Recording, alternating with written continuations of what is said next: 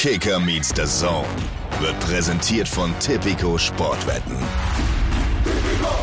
Ich habe mich, äh, ich glaube, in den ersten äh, drei Monaten äh, verbarrikadiert, äh, fast eingeschlossen, äh, wollte keinen Fußball mehr schauen, wollte nicht, dass mich andere Leute sehen, äh, mich auf die Situation ansprechen, was jetzt im, im Nachhinein eigentlich völlig falsch war. Kicker meets the Zone, der Fußball-Podcast mit Alex Schlüter und Benny Zander.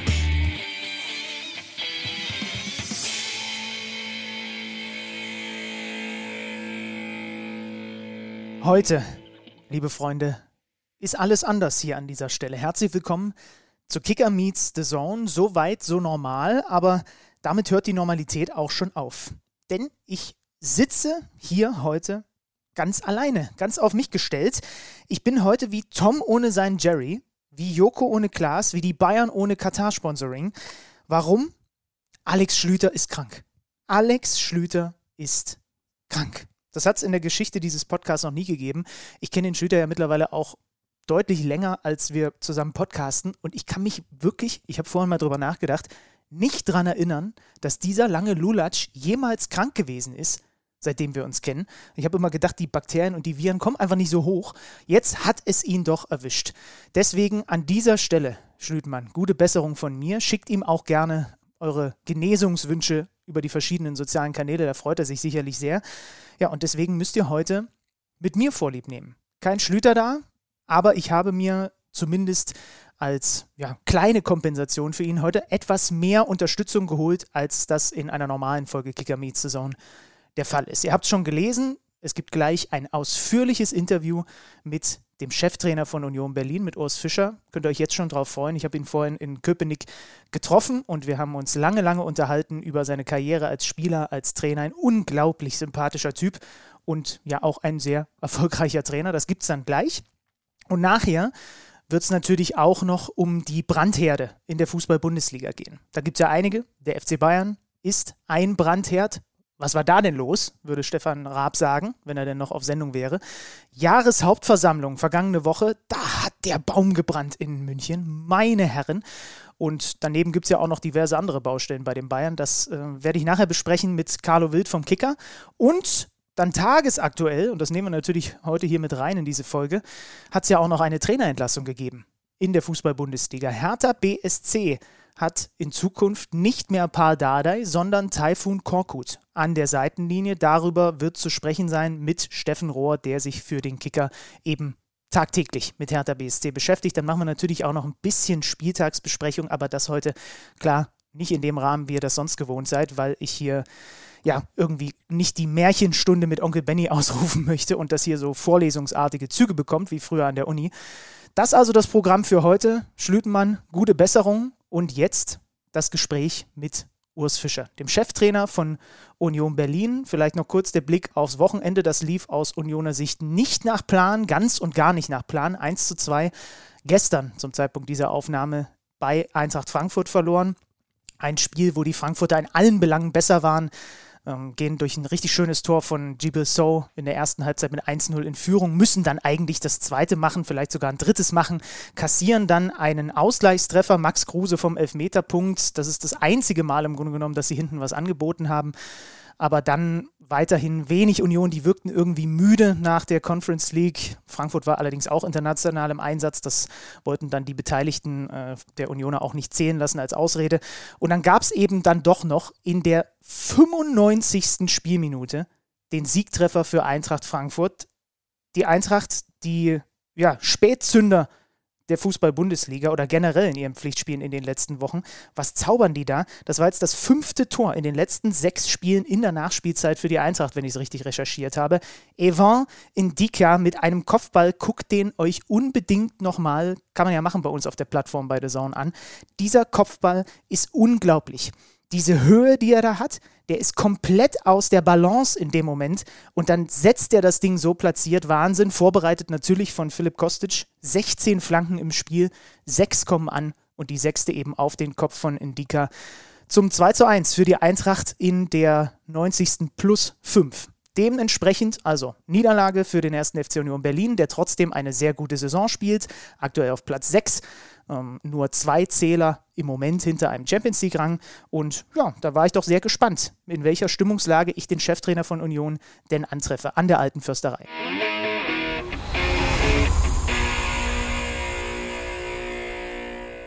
Er ist zum ersten Mal zu Gast bei uns bei Kicker Meets Saison. Wir hatten ihn schon ganz lange bei uns auf der Liste. Ich freue mich sehr auf den Mann, über den ich in der Recherche erfahren habe, dass wir zumindest eine Sache gemeinsam haben. Und zwar hat äh, seine Mama in einem Interview mal verraten, dass er, wie ich auch, ein fleißiger Schüler war, weil er früher als Bub, Zitat, nur Fußball spielen durfte, wenn die Schulleistungen gestimmt haben. Und das war bei mir ganz genauso. Herzlich willkommen hier im Podcast okay. Urs Fischer. Hallo. Ja, schön. Schön.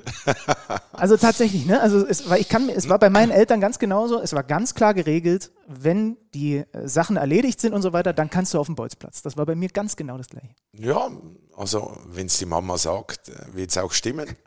Äh, aber es war schon so. Äh, also äh, Aufgaben äh, mussten erledigt sein und dann ja, durfte man auch Fußball spielen. Äh, Urs, wir müssen ja nicht drum herum reden. Es hätte reihenweise bessere Montage gegeben bislang in dieser Saison für unser Gespräch. Also zum Beispiel nach einem Derby-Sieg oder nach einem äh, der vielen Wochenenden, wo ihr nicht verloren habt in der Liga. Da gab es ja mhm. einige. Mhm. Ähm, jetzt ist es mal wieder passiert. So. Du bist lange im Geschäft als Trainer und vor allem davor natürlich als Spieler auch. Da habe ich mir die Frage gestellt, wie gut du mittlerweile im Vergleich zu früher mit Niederlagen umgehen kannst. Ja, also ich glaube, man lernt auch äh, damit umzugehen, auch äh, wenn äh, jede Niederlage, wie soll ich sagen, sich nicht gut anfühlt. Aber ich glaube, es geht am, am Schluss auch immer ein bisschen um die Art und Weise, wie du ein Spiel verloren hast. Und ja, gestern in Frankfurt war natürlich bitter, wenn du sozusagen mit dem letzten langen Ball noch ein Tor äh, bekommst. Ich muss aber auch sagen, äh, wenn man sich über 90 Minuten äh, anschaut, war es eine verdiente Niederlage. Nur wenn du nicht so ein gutes Spiel machst und dann einen Punkt mitnehmen kannst, dann musst du ihn mitnehmen. Also das haben wir zum Schluss nicht konsequent zu Ende verteidigt. Aber ähm, gerade erste Hälfte war dann auch nicht äh, das Niveau, was wir uns gewohnt sind. Und dann äh, muss man auch mal äh, eine Niederlage akzeptieren. Ich glaube, die Mannschaft hat es bis anhin äh, zu gut äh, gemacht, äh, dass wir jetzt uns zu lange mit dieser äh, Niederlage äh, beschäftigen. Aber äh, war heute in der Nachbesprechung ein Thema natürlich, weil es gilt ja auch immer wieder aus solchen Spielen, aus solchen Niederlagen zu lernen. Wie war das früher bei dir mit Niederlagen? Hast du sie lange mit dir rumgetragen? Boah. Als Spieler? Ja, was soll ich sagen? Ich glaube auch da, man äh, gewöhnt sich also nein, gewöhnen ist das falsche Wort, aber man lernt damit umzugehen. Mhm. Ich glaube, äh, äh, wenn man frisch äh, dabei ist, fällt einem das noch schwerer. Mit der Zeit, ja, findet man einen Weg für sich selber mit solchen Niederlagen klar zu kommen. Aber sie tun eigentlich immer weh. Und dann gerade, wenn du das Gefühl hast, es war eine unnötige. Mhm. Aber auch das gehört äh, zum Fußball. Gibt es einen Unterschied in der Gefühlslage, als Spieler zu verlieren oder als Trainer? Tun Niederlagen nein, als Coach mehr weh? Nein, am Schluss äh, eine Niederlage bleibt eine okay. äh, Niederlage. Ähm, ich möchte heute mal versuchen, so ein bisschen näher den Typen da kennenzulernen und zu verstehen, der da seit dreieinhalb Jahren bei Union an der Seitenlinie steht und über den wir jede Woche im Podcast ja auch äh, mit, mit seiner Mannschaft sprechen. Und da möchte ich gerne beginnen, ganz am Anfang. Ähm, du bist geboren in einem, ich glaube, so viereinhalbtausend Seelenörtchen äh, in, in, einer Gemeinde im Kanton Luzern. Trienge, ist das richtig? Spricht man das richtig? Äh, Oder ist Triengen, das ganz falsch? Triengen, ja. aber äh, das stimmt nicht ganz. Also ich bin in Zürich äh, geboren. Äh, mein Heimatort äh, ist Triengen, mhm. Luzern. Mhm. Aber geboren bin ich in Zürich. Und dort auch aufgewachsen? Ne? Aufgewachsen. Ne? Das heißt, das ist deine Heimat, würdest du sagen? Ja, also Zürich ist sicherlich meine Stadt. Mhm. Ganz sicher. Wie oft bist du noch da? Wie sehr fehlt sie dir? Ja, was heißt, äh, wie sehr äh, fehlt sie mir? Ähm, Im Moment fehlt mir meine Familie das muss ich so sagen. Ich sehe sie, soll ich sagen, so im Schnitt alle fünf, sechs Wochen, manchmal sogar acht Wochen war ja auch äh, in der äh, Pandemiezeit äh, nicht ganz so einfach zu Beginn mit den Flügen mit dem nach Hause fahren. Also von daher nicht so einfach. Jetzt wieder ein bisschen angenehmer, obwohl sich die Situation wieder ein bisschen verschärft. Aber in erster Linie geht es ja auch um die Familie. Vor allem die, die mir fehlt, natürlich. Aber zu Zürich selber ist eine, eine tolle Stadt. Äh, da bist du geboren, bist aufgewachsen. Äh, ja, da wirst du auch immer einen äh, Bezug dazu haben. Natürlich zwischendurch auch meine Freunde, meine Kollegen. Ja, aber so, so ist dieser Beruf. Ich glaube, ich habe mich entschieden, diesen Weg zu gehen. Also muss man entsprechend auch damit klarkommen. Ihr habt ja sicherlich vor diesem Schritt ins Ausland auch genau darüber gesprochen. Ne? Wie, wie, kommt, wie, wie kriegt ihr das gehandelt? Dass beides, äh, dass, dass zum Beispiel die Familie nicht zu sehr unter diesem Schritt leidet, oder? Ja, gut. Ähm, ich glaube, dieser Schritt ins Ausland, ähm, natürlich, äh, ich meine, als, als, äh, als Profi, als ich noch Spieler war, äh, ohne Unterstützung der Frau wird das nicht funktionieren. Also die Frau muss da vor allem äh, mitspielen. Kann ich da sicherlich äh, ihr ein ganz dickes äh, Kompliment äh, machen. Ja, äh, war immer an meiner Seite, hat mir den Rücken äh, freigehalten und ich glaube, dann kannst du den Beruf entsprechend auch ausüben. Und das Gleiche gilt eigentlich als Trainer. natürlich waren die Stationen in der Schweiz näher, also was brauchte ich da, als ich in Thun Trainer war? Eine Stunde, Stunde 15 nach Hause. Als ich in äh, Basel äh, Trainer war, waren es 45 Minuten. Das ist natürlich keine äh, Distanz. Jetzt von Berlin nach Zürich sind es 900 Kilometer. Also brauchst dann schon auch ein, ein bisschen Zeit. Aber wiederum, ähm, als ich dieses Angebot äh, bekam, äh, war für meine Frau eigentlich klar, hey, das musst du machen. Also auch hier äh, diese Unterstützung genießen zu können, ja, es bedeutet so viel. Und ich glaube, darum funktioniert das auch. Also ohne Unterstützung von Seiten der Ehefrau, denke ich, würde das ganz schwierig werden. Also von daher hatte ich eigentlich wirklich äh, oder habe die richtige äh, Frau gefunden. So, das ist, das ist doch schon mal eine schöne Message. Ähm, wir, wir reden auch gleich natürlich über dieses Angebot, aber eine Sache würde mich noch interessieren. Gibt es etwas hier in Deutschland, was wir keine Ahnung, weil wir das anders äh, aufziehen, organisiert haben, was wir anders machen als in der Schweiz, was dir fehlt, irgendwas typisch Schweizerisches, was du, was du hier gerne hättest, was es hier nicht gibt? So schnell. Ad hoc nicht? Nein, so das ist schnell. ja gut, dann fit ihr Na, Nein, also ich, äh, ich denke Berlin, Brandenburg natürlich. Es ist äh, alles relativ äh, flach. Also in Zürich haben wir dann schon auch äh, äh, gewisse Höhenunterschiede. Ich meine, äh, da gibt es dann auch einen Panoramablick, wo du wirklich die Berge siehst. Aber, aber äh, so wirklich was, äh, was mir jetzt äh, fehlen würde, nein. Nein, ich glaube, dafür bietet Berlin zu viel. Also von daher passt das eigentlich. Und es gibt ja auch genügend Gewässer und man ist im Zweifel auch mal fix an die Ostsee hoch, weil du bist ja ein passionierter Angler, habe ich gelesen. Mhm. Hast du hier schon mal ein bisschen die Gewässer unsicher gemacht? Ja, habe ich mit meinem äh, Trainerkollegen Markus Hoffmann äh, sind wir unterwegs, äh, waren äh, in, in, Brandenburg vor allem unterwegs. Es ging aber auch bis Sachsen. Mhm. was war da dabei? noch ein bisschen weiter wie Dresden, auch Richtung Aue waren wir schon. Also von daher waren wir schon auch unterwegs nicht ganz so einfach, weil wirklich in, in Brandenburg oder in Berlin es eher stehende Gewässer sind, auch die Flüsse. Äh, und muss dann schon ein bisschen äh, Autofahren in Kauf nehmen, äh, um ein bisschen ins Gebirge äh, zu kommen.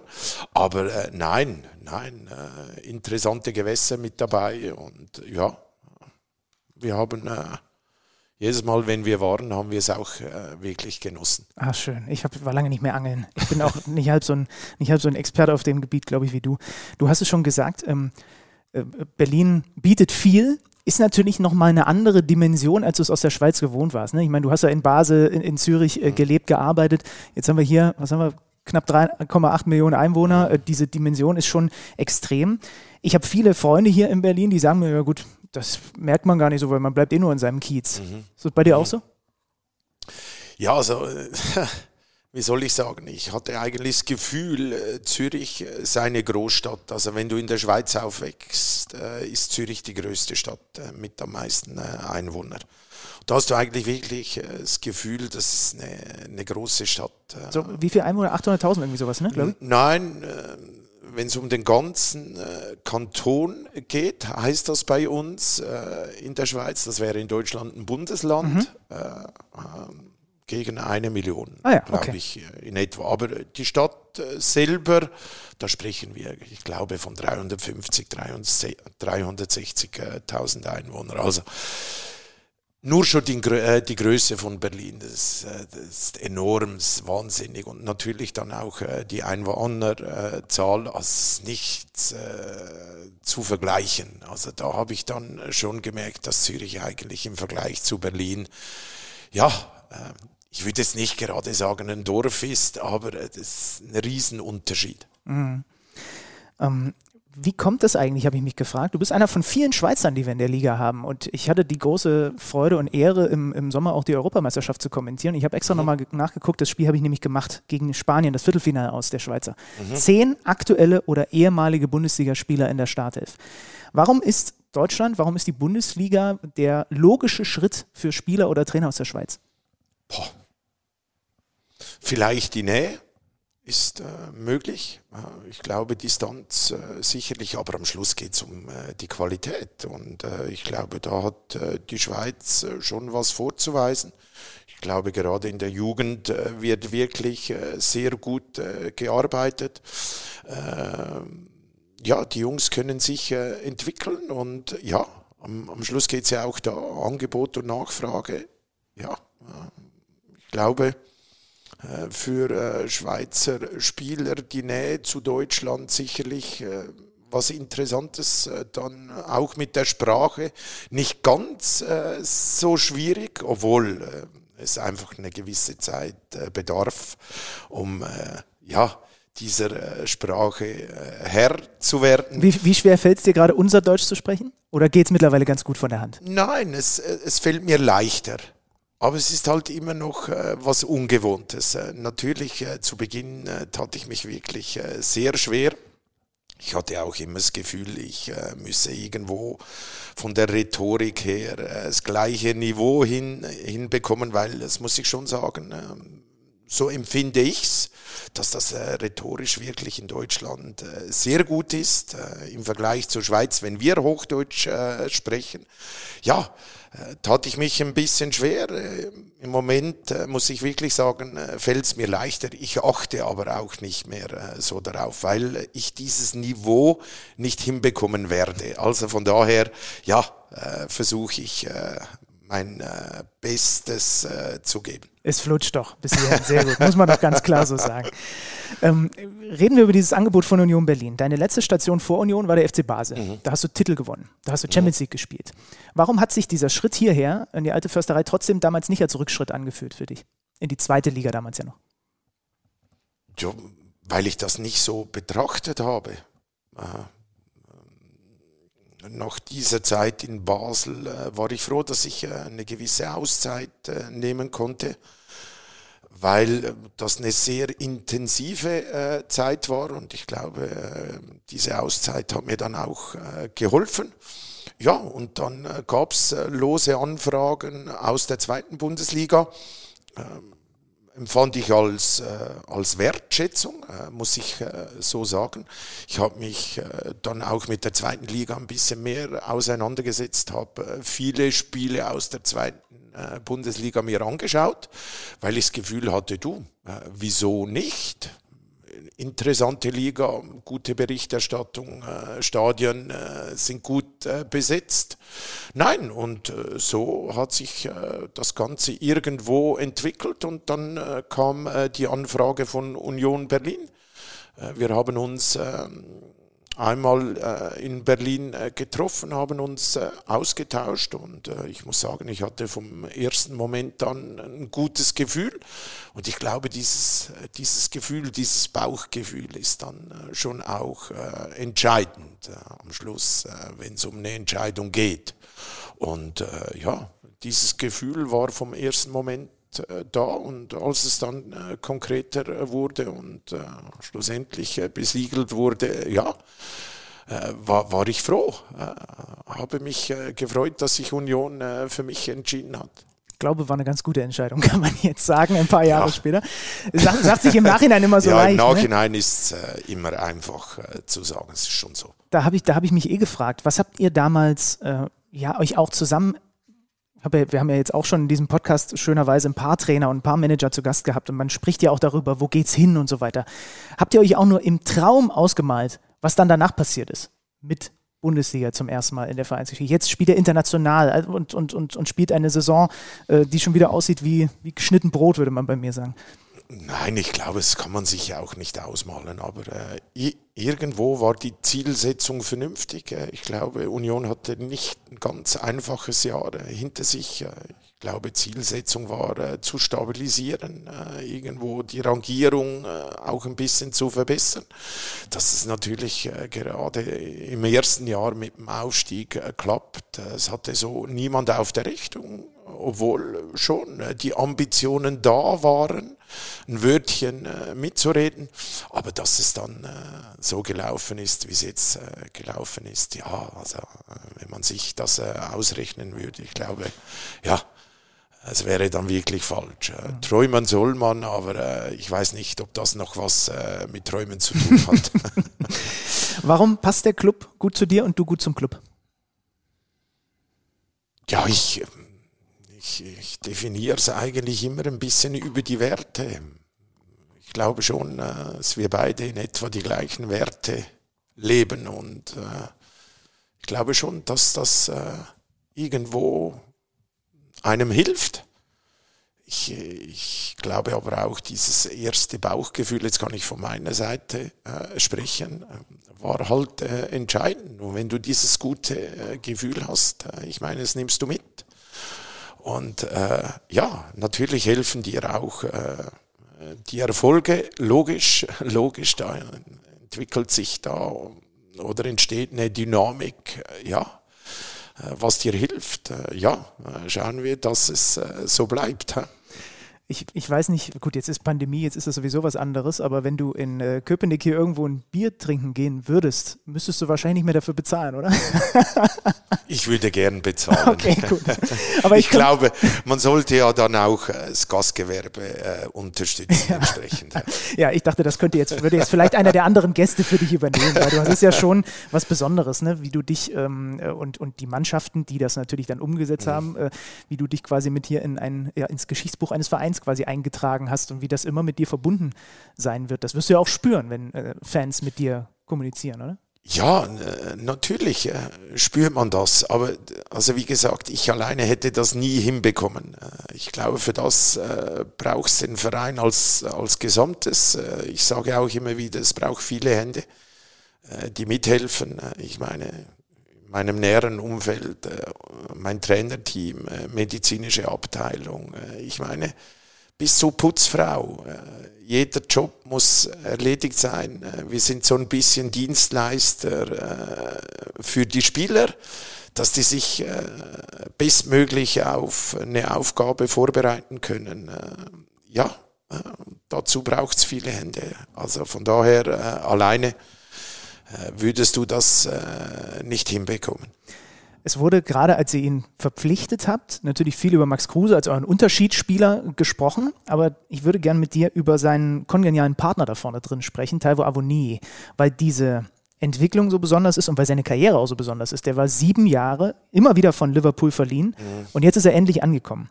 Und ich habe mich gefragt, ob du schon im Sommer, als er dann wieder zurückkam, als du ob du da gemerkt hast, okay, das gibt dem wirklich nochmal einen Push, dass der jetzt mal sowas wie ein fußballerisches Zuhause gefunden hat. Weil es ist doch schon was anderes. Wir haben auch gerade in den letzten Wochen immer mal wieder über das Thema Leihgeschäfte auch mit Chris Kramer gesprochen. Es ähm, ist doch schon was anderes, wenn du weißt als Spieler, ich bin jetzt fest hier. Das ist jetzt mal mein Club. Ich gehe nicht wieder irgendwo anders hin nächste Saison. Ja, das glaube ich schon auch. Aber ich glaube, es hat ein bisschen mit der Historie zu tun, was er alles schon erlebt hat äh, zuvor. Und äh, irgendwo mal äh, anzukommen, mal äh, zu bleiben, sich auch mal äh, durchzusetzen, ist ja auch ein Anreiz. Und ich glaube schon, äh, dieses halbe Jahr, was er mit uns gemacht hat, ich glaube, es war ein halbes Jahr oder war es eine ganze Spielzeit? Jetzt muss ich überlegen. Jetzt bin ich mir auch gerade nicht sicher. Ja, ja. Ich hätte gedacht, ein ja, ganzes Jahr? Ja, nein, es war ein, äh, es war ein ganzes Jahr. Mhm. Äh, ja, hat ihm ein bisschen aufgezeigt, wie wir funktionieren. Ich glaube, das äh, war dann schon auch äh, entscheidend für seine Entscheidung. Ich glaube, es gab sicherlich noch andere Möglichkeiten.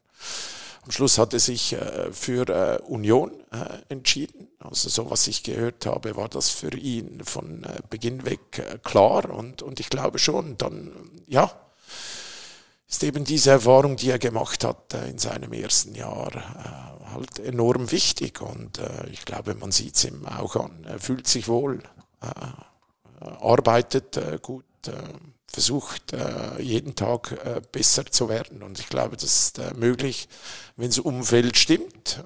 Entsprechend kannst du Leistung erbringen.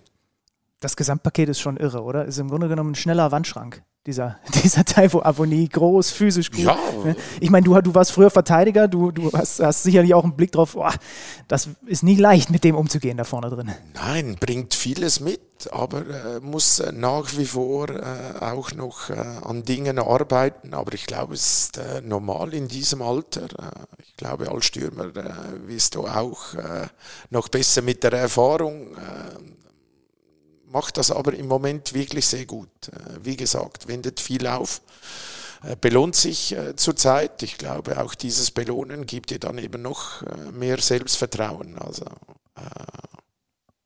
beibehalten. Und er hat die, die Anleitung von dem erfahrenen Kollegen Max Kruse. Ne? Das ist, glaube ich, auch ideal für ihn, für seine Entwicklung. Und sie ergänzen sich da auch in ihrer Art, wie sie, wie sie, wie sie spielen. Also ziemlich gut da vorne bei euch. Ja, logisch. Äh, hilft da natürlich auch äh, Max Kruse mit seiner Erfahrung. Ich muss aber auch sagen, äh, im Trainerteam, gerade unser Stürmertrainer, äh, bemüht sich auch um Taiwo, arbeitet mit ihm immer wieder an Dingen, um die Dinge besser zu äh, äh, zu machen. Äh, also von daher, äh, ich glaube, man muss entsprechend auch aufwenden. Du hast mal in der Neuen Zürcher Zeitung gesagt, oder hast du mehrfach auch in Interviews gesagt, dass du als Spieler für die, für die Trainer durchaus mal nervig und eklig sein konntest früher in deiner aktiven Zeit. Also, dass du ein, ich sage jetzt mal, meinungsstarker Spieler gewesen bist. Ne? Ja, ist nett ausgedrückt, würde ich sagen. Heißt das im Umkehrschluss, dass du jetzt als Trainer auch leichter mit meinungsstarken Spielern umgehen kannst? Ja, beschreibt es eigentlich gut. Wäre ja verrückt, wenn ich äh, jetzt äh, ja, als Trainer anders reagieren würde. Wenn du selbst als Spieler auch ein bisschen einer warst, der äh, gerne immer auch mal was gesagt hat, äh, irgendwo eine Meinung hatte. Äh, ich glaube, das äh, vereinfacht natürlich dann eben auch mit Spielern oder mit solchen Spielern entsprechend umzugehen. Wir hatten auch das jetzt in den letzten Wochen immer mal als Thema, unter anderem mit, mit Robert Klaus aus Nürnberg. Wie handhabst du es, Spieler ja mit einzubeziehen in gewisse Entscheidungen? Also wie sehr nimmst du sie mit und fragst sie auch mal, fühlt ihr euch in dem System wohl oder was auch immer? Wie, wie, wie, wie offen bist du da?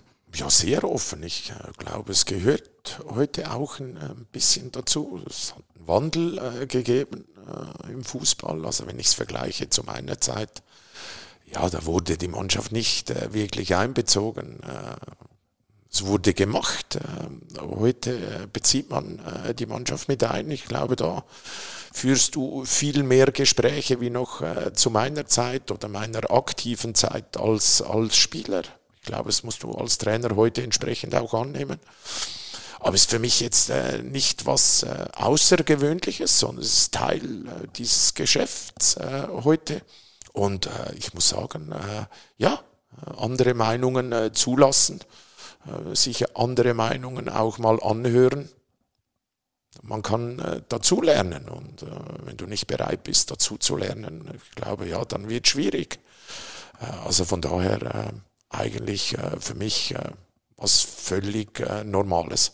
Ganz, ganz interessant, dass du das sagst, ähm, weil du hast auch mal, äh, äh, das, an das Zitat erinnere ich mich jetzt noch so dunkel gesagt, früher die Trainer, da ging es vor allem über Kritik und heutzutage ist das Lob, äh, also muss, muss, muss sich das die Waage halten. Ne? Also früher waren, die haben die Trainer im Zweifel eher ein bisschen, bisschen härter drauf und heutzutage sind die Jungs, kann man das so sagen, sensibler? Oder hat sich das einfach so generell gewandelt? Ja, ich glaube, es hat sich gewandelt und entsprechend muss man äh, damit umgehen. Ich glaube aber immer noch, dass irgendwo eine gesunde Mischung äh, irgendwo das Rezept ist. Also äh, nur Schulterklopfen, wenn es nicht gut ist, äh, das wäre aus meiner Sicht falsch. Aber ich glaube, äh, die Mischung macht es aus. Äh, wer hat nicht gerne ein Kompliment? ich glaube, Stimmt. das braucht jeder aber äh, zwischendurch äh, gilt halt auch mal äh, Dinge anzusprechen, äh, die nicht so positiv sind oder die nicht so positiv verlaufen sind. Also ich glaube, um, um, um besser zu werden, um sich äh, weiterzuentwickeln, äh, ist Kritik eben auch förderlich. Mhm. Ich würde gerne mit dir nochmal in deine Zeit in der Schweiz zurück und zwar in das Ende deiner aktiven Zeit. Denn äh, kurioserweise hat ein äh, alter Bekannter hier in Deutschland ja quasi mit, mit einem Jahr Vorlauf, sage ich jetzt mal, dein Karriereende eingeläutet. Du warst damals Veteran, Routinier beim FC Zürich, bei deinem mhm. Club. Und mhm. dann kam ein neuer Cheftrainer, der mhm. hieß Lucien Favre. Mhm. Und du wolltest, glaube ich, eigentlich noch ein Jahr machen mhm. und Lucien hatte aber keine Verwendung mehr. Ist das richtig so? Ja, ist eigentlich gut umschrieben. Also mhm. abgemacht war, aber wie gesagt, es war noch unter einem alten Trainer, dass ich äh, noch ein Jahr anhänge. Es ging da vor allem auch äh, ein bisschen darum, äh, die Jungen äh, heranzuführen, äh, ein bisschen da zu sein, äh, wenn es vielleicht nicht so gut läuft. ja, dann kam Lucien und wir hatten ein Gespräch geführt, da haben wir das eigentlich souverän mitgeteilt, sage ich jetzt mal. Natürlich war das für mich nicht ganz so angenehm, aber ich glaube mit 37 äh, dann auch äh, aufzuhören. Äh, es fiel mir jetzt nicht so schwer, weil ich wusste, im Anschluss an, an meine aktive Karriere gibt es eine Möglichkeit beim FC Zürich in, ins Trainergeschäft einzusteigen. Also von daher, ja, hat er vielleicht meinen äh, Entscheid oder mir meinen Entscheid abgenommen. Aber ich glaube, auch das äh, gehört zum Fußball, weil äh, es wurde auf einem Niveau kommuniziert, äh, mit dem kann ich umgehen. Also, äh, ja. Aber sei ehrlich, die ersten Tage hat das schon ein bisschen geknabbert, oder? Ich meine, du hast ja, wir haben ja jetzt gelernt, du warst ein meinungsstarker Spieler und du warst ja vor allem ein also das ist ja dein Club gewesen, für, für den hast du so viele Spiele gemacht, das lässt man sich doch nicht gerne sagen, egal von wem. Ja, aber ich meine, am, am, am Schluss, äh, und das äh, sehe ich jetzt auch, ich bin doch jetzt auch eine gewisse Zeit Trainer, äh, man muss halt manchmal unpopuläre Entscheidungen treffen. Und äh, dieser Entscheid war, war am, am, Schluss aus seiner Sicht korrekt. Er muss äh, am Schluss äh, dafür gerade stehen, steht in der Verantwortung. Also von daher kann ich das äh, heute mit äh, einer natürlich gewissen Distanz völlig nachvollziehen. Natürlich war es äh, dazu mal im Moment nicht einfach, weil ja, du hast im Kopf, äh, gehst in die Ferien, äh, willst in die Vorbereitung und äh, kurz äh, bevor die Vorbereitung beginnt, wird dir mitgeteilt, dass deine Karriere jetzt ja eigentlich beendet ist. Aber wie gesagt, äh, ich hatte 20 fantastische Jahre als Profi. Also ich glaube, es fiel mir dann eben auch nicht schwer, äh, diesen Schritt äh, ins Trainergeschäft an, anzugehen. War ja eh interessant, weil du warst dann Nachwuchstrainer in Zürich mhm. und du hattest Lucien Favre ja als Chef quasi vor mhm. dir ne, und konntest dir einiges abschauen. Ich glaube, du hast dann in, in der Hertha-Zeit von ihm auch nochmal hospitiert bei ihm. Mhm. Also mhm. der scheint ja deine ersten Schritte ins Trainergeschäft schon entscheidend mitgeprägt zu haben. Ja, kann man so sagen. Und, und ich glaube heute noch ähm, viele Dinge, die ich äh, bei ihm ein bisschen abgeschaut habe, wende ich heute noch an. Also ich glaube. Hast du ein Beispiel? Ja, Akribe, wirklich an Dingen zu arbeiten, dran zu bleiben. Äh, ja, bis sie fast äh, perfekt sind. Ja, man sollte schauen, dass man es nicht übertreibt, aber ich glaube, es ist auch wichtig, dass man äh, mal dran bleibt. Also nein, auch, auch äh, wenn es um, um die Art und Weise äh, Fußballspielen äh, geht, äh, konnte ich mir da doch äh, das eine oder andere abschauen, konnte von ihm profitieren. Nein, ich glaube schon, dass er mich so ein bisschen mitgeprägt hat. Ich fand es bemerkenswert, dass du, glaube ich, auch letzte Saison, das klingelt so dunkel bei mir, äh, ihm dann zur Seite gesprungen bist, als es vorbei war äh, für ihn bei, in Dortmund. Ne? Du hast da nicht so viel Verständnis für gehabt, wenn ich mich richtig entsinne. Ja, nein, es- ging ja mehr ein bisschen um die Art und Weise, wie man äh, mit ihm äh, umgegangen ist. Und äh, wie gesagt, äh, Fußball ist ein hartes Geschäft. Ich glaube, da gibt es Entscheidungen, äh, die muss nicht jeder verstehen, aber man muss sie treffen. Aber äh, ich denke immer, äh, die Art und Weise ist äh, für mich äh, dann schon noch äh, irgendwo ein Punkt, äh, ja, der für mich entscheidend ist. Ist wahrscheinlich ohnehin so als Trainer. Ich meine, heute ein paar Kilometer weiter beim Stadtrivalen äh, wird der Trainer getauscht. Man sitzt als Trainer wahrscheinlich jedes Mal da, wenn so eine Meldung kommt und äh, fühlt mit den Kollegen mit. Ne? Ja, logisch fühlt man mit, aber es ist ja auch nicht immer so einfach aus der äh, Distanz äh, sich dann äh, ja eine Meinung zu bilden, weil ich glaube, für das musst du wirklich äh, nahe nahe dran sein, musst am Puls sein. Also von daher äh, bin ich auch immer ein, ein, bisschen vorsichtig, äh, wie ich äh, mich äußere, weil wenn du wirklich nicht äh, genau Bescheid äh, weißt, äh, ja, könnte dann schon äh, die Möglichkeit bestehen, äh, dass du da eher irgendwo einen Schwachsinn äh, erzählst. Also von daher bin ich da immer ein bisschen vorsichtig, aber da hatte ich das Gefühl und dementsprechend habe ich mich geäußert. Ja, das mit dem Schwachsinn kannst du uns im Podcast überlassen. Wir müssen jede Woche eine Stunde füllen, 90 Minuten und natürlich genau auch über diese Dinge sprechen. Ähm, du bist dann später selber Cheftrainer bei deinem FC Zürich geworden und ausgerechnet dort dann ja auch das erste Mal als Trainer entlassen worden. Wie bist du selber damit umgegangen, damals mit dieser allerersten Erfahrung als Coach rausgeworfen zu sein? Ja, schwierig, muss ich so sagen. Ich habe zwar immer äh, irgendwo von meinen Trainern, äh, Kollegen äh, gehört, du bist erst so ein richtiger Trainer, wenn du das erste Mal entlassen wurdest. Muss ich sagen, dieser Spruch ist nicht so falsch, weil ich glaube schon, äh, diese erste Entlassung, äh, ja, war unheimlich schwierig, äh, muss ich wirklich sagen. Auch für die Familie, das zu verstehen. Dann die erste Zeit, wo du wirklich das Gefühl hast, du alles äh, falsch gemacht, bist für alles verantwortlich. Ich glaube, dann mit einer gewissen äh, Zeit legt sich äh, das, ich glaube, es dann, äh, oder es war auch wichtig für mich, dass trotzdem Anfragen kamen. Ähm, Ja, es gibt ja dann doch auch, wie soll ich sagen, so ein bisschen Gewissheit, dass doch nicht alles falsch, falsch war. Ja, ich habe mich, ich glaube, in den ersten drei Monaten äh, verbarrikadiert, äh, fast eingeschlossen, äh, wollte keinen Fußball mehr schauen, wollte nicht, dass mich andere Leute sehen, äh, mich äh, auf die Situation ansprechen, was jetzt im, im Nachhinein eigentlich völlig falsch war. Unnötig eigentlich. Aber ich glaube, ja, für das muss man äh, eine solche Situation zuerst einmal erleben. Ich konnte die Erfahrung äh, machen. Ich glaube, die war wichtig, die hat mir gut getan.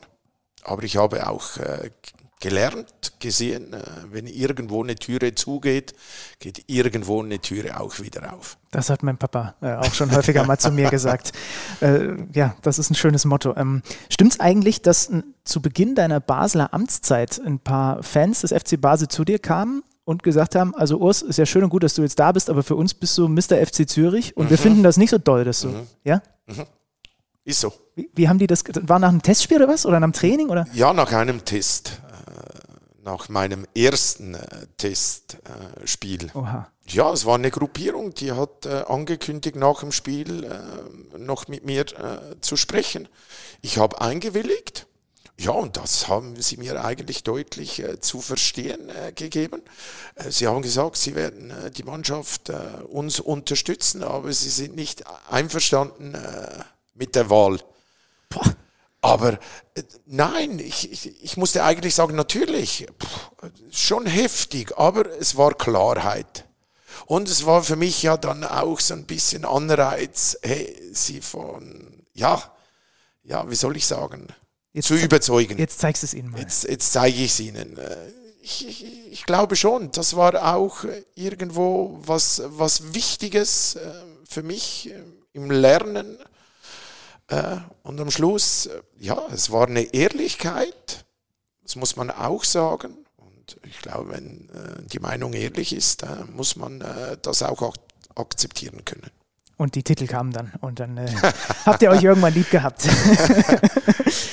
ähm, äh, du bist jetzt, das habe ich vorhin schon mal gesagt, du bist so lange schon im Profigeschäft. Du hast, ich glaube, vier, also was, äh, Zürcher Nachwuchs, dann äh, 84 Profidebüt.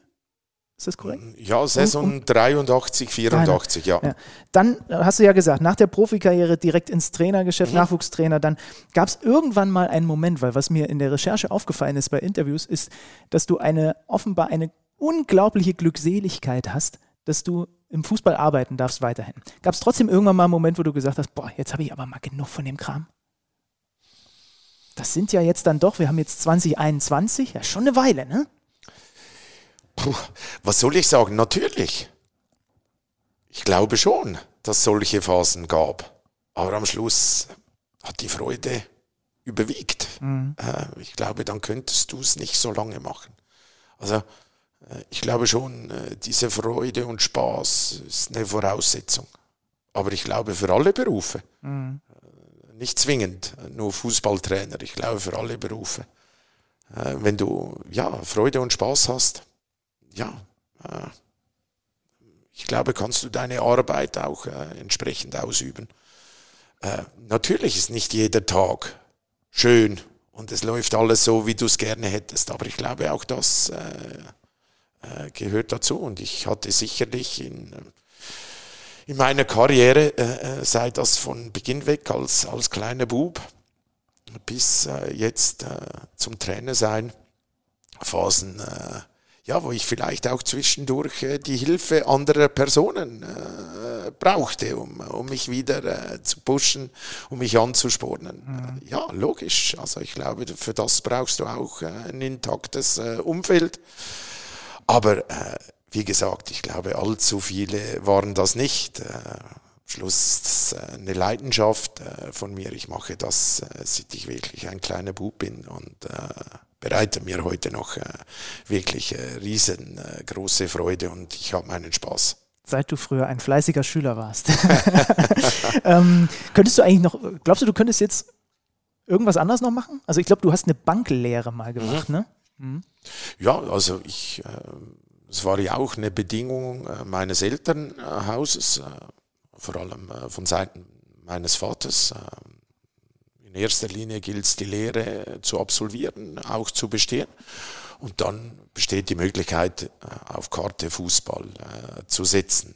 Ich glaube schon, es hat mir auch geholfen, gerade als Junger, ja, halt äh, eine Aufgabe noch äh, zu haben äh, neben dem Fußball. Ich muss auch sagen, dass so diese erste Zeit meiner Profikarriere eigentlich ist eine Halbprofikarriere war, also das Halbprofitum.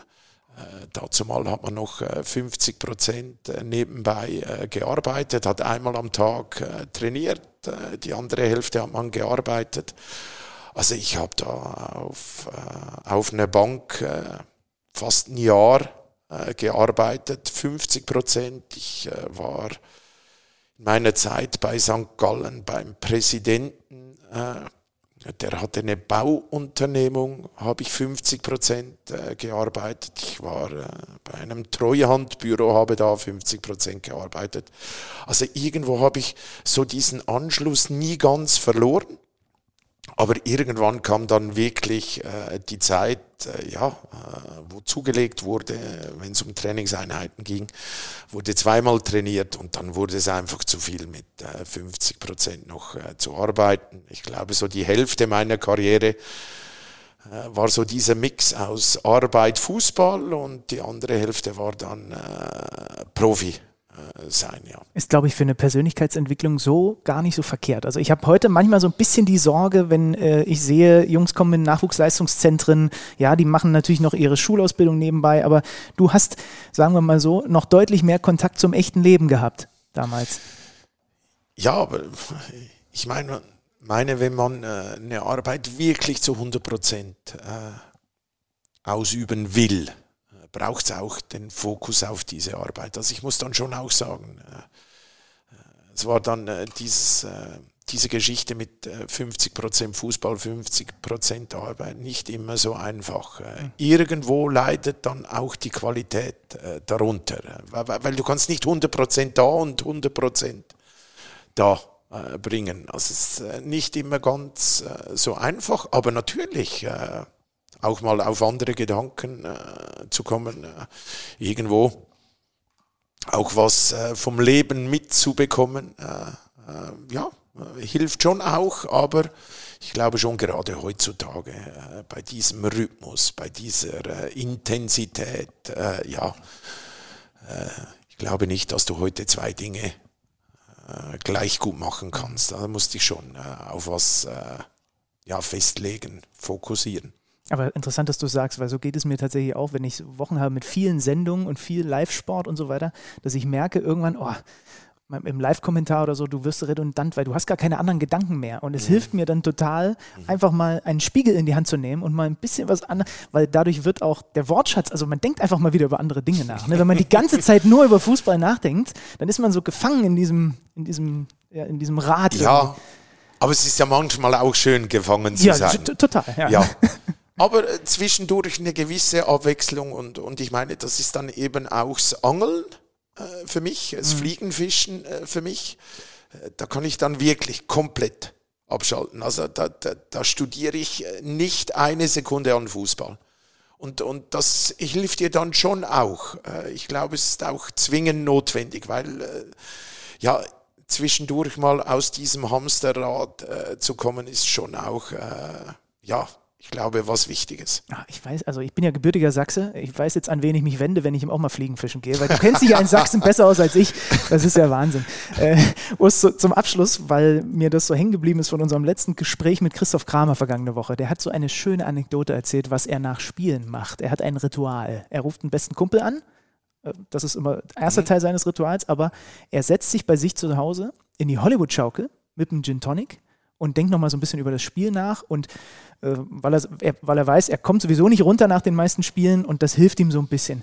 Hast du zumindest bei Heimspielen irgendeine Art von Ritual? Ich glaube, ich, ich habe ja euer, ich habe ja das Buch, was, ist, äh, was der mhm. geschätzte mhm. Kollege Christoph mhm. Biermann geschrieben hat, gelesen. Ihr habt, glaube ich, nach Siegen zumindest so ein gewisses Ritual im Trainerteam, ne?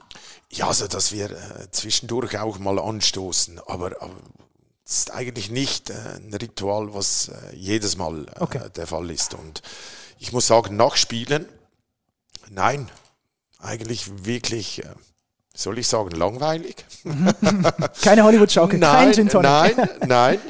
Äh, Analyse, äh, dann äh, nach Hause gehen, irgendwo schlafen. Ich glaube auch ein bisschen erholen. Äh, ich habe aber schon, äh, ja, das eine oder andere. ich habe eine Jeans, natürlich wird die immer gewaschen, aber wenn sie vor allem erfolgreich ist, behalte ich die. Ja, ja, so, so, ein bisschen Abläufe äh, versuchst du natürlich äh, ja, beizubehalten. Mhm. Logisch. Und wenn es mal nicht so läuft, äh, auch mal versuchen, was zu ändern. Aber so wirklich, also ein Ritual, wo ich immer das Gleiche mache, nein. Nein, was vielleicht in die Richtung gehen könnte, ist für mich Musik. Ich höre immer auf dem Weg vom Hotel zum Stadion äh, in etwa die gleiche Playlist, die gleichen Lieder. Ja, äh, vielleicht könnte man das ein bisschen als, als äh, Ritual nehmen, was eigentlich immer der Fall ist. Wir sind unterschiedliche Generationen. Sag mir, sag mir trotzdem gerne, was auf der Playlist so drauf ist. Ein, zwei Lieder. Boah. Oder ein, zwei Bands oder was. Was hörst du überhaupt? Also ist es Rockmusik? Nein, das ist, das ist alles. also, wenn es um eine Richtung geht, natürlich 80er Jahre Kind. Mhm. Also von daher äh, glaube ich, äh, ja, eine tolle Zeit äh, erlebt, wenn es um äh, Musik äh, geht. Nein, da ist äh, wirklich äh, alles dabei. Da ist äh, deutscher Rap dabei, da ist Urs Fischer hört Deutsch. Rap, das hätte ich jetzt Englisch. nicht gedacht. Ja, dann Chris Ria ist für mich so, ja, Barry White. Ja, da gibt's äh, einiges äh, an, an, an Liedern, an, an Sängern, äh, ja, die mich irgendwo mein ganzes Leben äh, schon äh, begleiten. Spannend. Also das ist die Schlagzeile aus diesem Podcast. Urs Fischer hört deutschen Rap und wir werden in Zukunft bei den Sendungen natürlich auf deine Jeans achten. Das ist ganz Das ist doch ganz gut. Ja, also äh, wenn ich die Jeans anhabe, letzte äh, Spielzeit äh, war ich eigentlich die ganze Zeit äh, mit dem äh, Trainingsanzug äh, unterwegs. Äh, Es hat gut funktioniert, aber ich hatte das Gefühl, auf die neue Spielzeit, ja, komm, wieder was Neues. Ja, also ich glaube, die Abwechslung ist da schon auch wichtig. Ich soll, soll ich dir was sagen? Bei uns in der Kreisliga ist das mit dem Aberglauben ganz genauso. Urs, ich sage vielen lieben Dank für das Gespräch, für die Zeit. Ähm, das hat sehr viel Spaß gemacht. Ich glaube, die Hörer und Hörerinnen haben viel äh, erfahren über dich. Es geht jetzt Schlag auf Schlag. RB kommt hier ins Stadion. Dann gibt es äh, das Endspiel in der Conference League gegen Slavia Prag. Viel Erfolg dafür. Und ähm, Ja.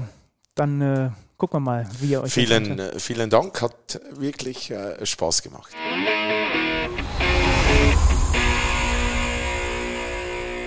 Ach, ich weiß nicht, wie es euch geht, aber ich hätte dem Urs Fischer noch stundenlang dabei zuhören können. Der sollte Hörbücher einsprechen, finde ich, mit diesem Hochdeutsch-Schweizerdeutsch-Mix. Also das wirkt unglaublich beruhigend.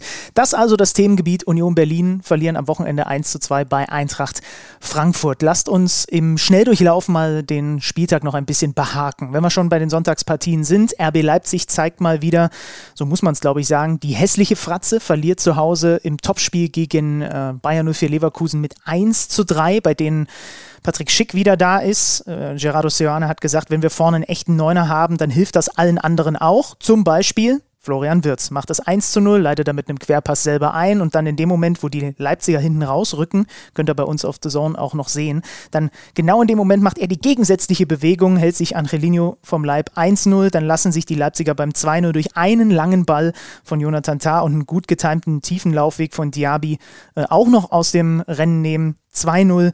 Ja, generell dieses Spiel aus Leipziger Sicht nicht erklärbar, gerade bei den Partien zuvor. Ja, also man hatte Dortmund geschlagen, da war man ganz mies gegen Hoffenheim. Dann hat man gegen Brügge ein richtig gutes Spiel in der Champions League gezeigt und jetzt wieder ein klarer Rückschlag. Also Pressing halbgar, schon vor der Pause der erste Wechsel. Die kommen dann ja sogar noch durch äh, Silva äh, per Kopf nach Wiederanpfiff zum 1 zu 2, der ansonsten weiterhin nicht gut eingebunden ist bei den Leipzigern, muss man einfach sagen, aber dann Frimpong abgefälscht.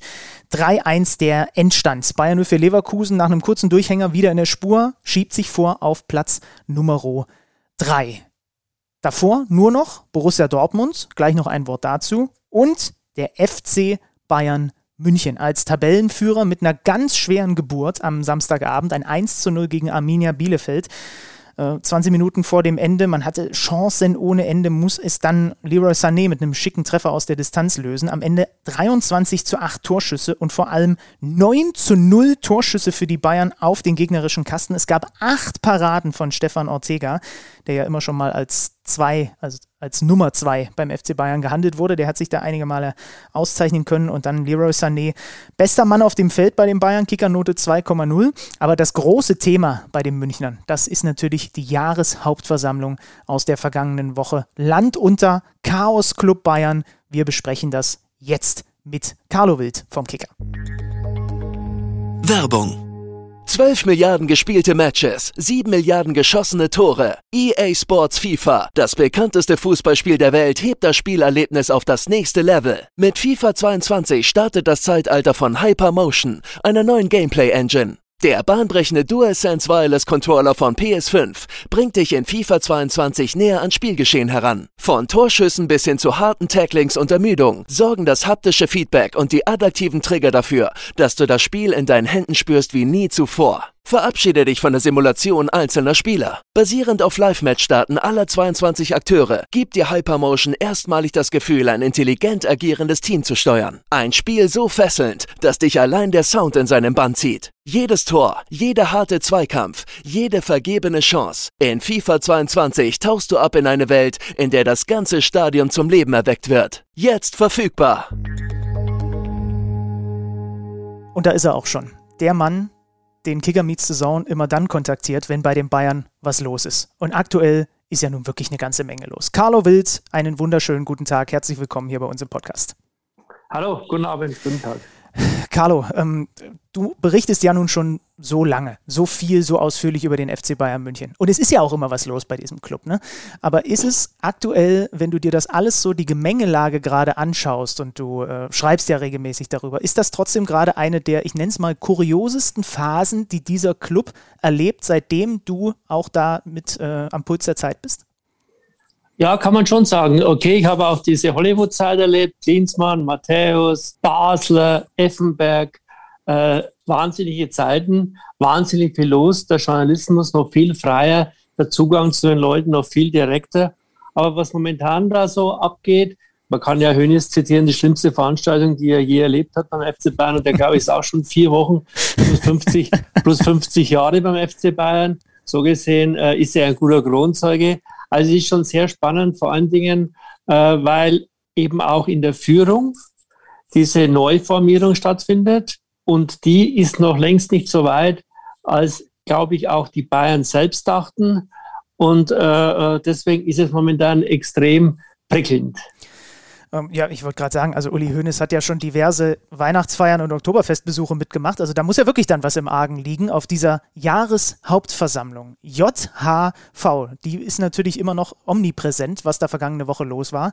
Ähm, da hat sich der FC Bayern, da hat sich die Vereinsspitze nicht gerade mit Ruhm bekleckert. Als, äh, vielleicht müssen wir noch mal kurz den Hörern erklären und Hörerinnen. Also es ging vor allem da um diverse Anträge äh, eines äh, Anhängers des FC Bayern das äh, Katar-Sponsoring betreffend der Münchner. Und dann wurde das da so ein bisschen weggebügelt. Dann wurde die Veranstaltung auch äh, ja, vorzeitig beendet. Wie bewertest du diese ganze Nummer jetzt mit ein paar Tagen Abstand? Die ganze Nummer ist so zu sehen, dass die Bayern dieses Thema Katar, das unterschwellig oder auch oberflächlich, an der Oberfläche schon seit längerem gewabert hat, unterschätzt haben. Sie wollten es aussitzen oder ignorieren. Und äh, sie waren auch, wie ich von direkten Gesprächen weiß mit den Herren, irgendwie überrascht, dass dieses Thema jetzt, obwohl der Vertrag ja bis 30.06.2023 befristet ist, hochkommt und so aggressiv und offensiv behandelt wurde von diesem Antragsteller, dem Mitglied äh, Michael Ott. Es ging ja dann bis zum Landgericht München I. Die haben es dann äh, weggebügelt, haben gesagt, muss nicht behandelt werden. Und dann hat dieser Ott ja in der Jahreshauptversammlung einen äh, Direktantrag, Spontanantrag gestellt. Und dass er damit nicht durchkommen würde, war ja klar. Was natürlich ein Problem war, dass der Versammlungsleiter Professor Dr. Dieter Mayer äh, aus meiner Sicht die ganze Sache zwischen einer Art als Larmoyanz und Arroganz moderiert hat. Das heißt, er hat äh, immer gejammert, dass er als Jurist ja sowieso der Prügelknabe sei und hat dann auch aber sehr autoritär und in einem nicht unbedingt glücklichen Ton äh, die Sache weggedrückt. Und so hat sich die ganze Geschichte, die von Anfang an schon äh, sehr geladen war. Als Leroy Sané reinkam und äh, die, die, Meisterschale brachte, das ist ja immer so ein Show-Element, äh, da war im Vergleich zu früheren Zeiten die Stimmung nicht annähernd so wohlwollend und so euphorisch und hurra, wir haben wieder einen Titel mehr. Und äh, das hat sich dann immer mehr hochgeschaukelt. Und jetzt sind wir beim nächsten Problem.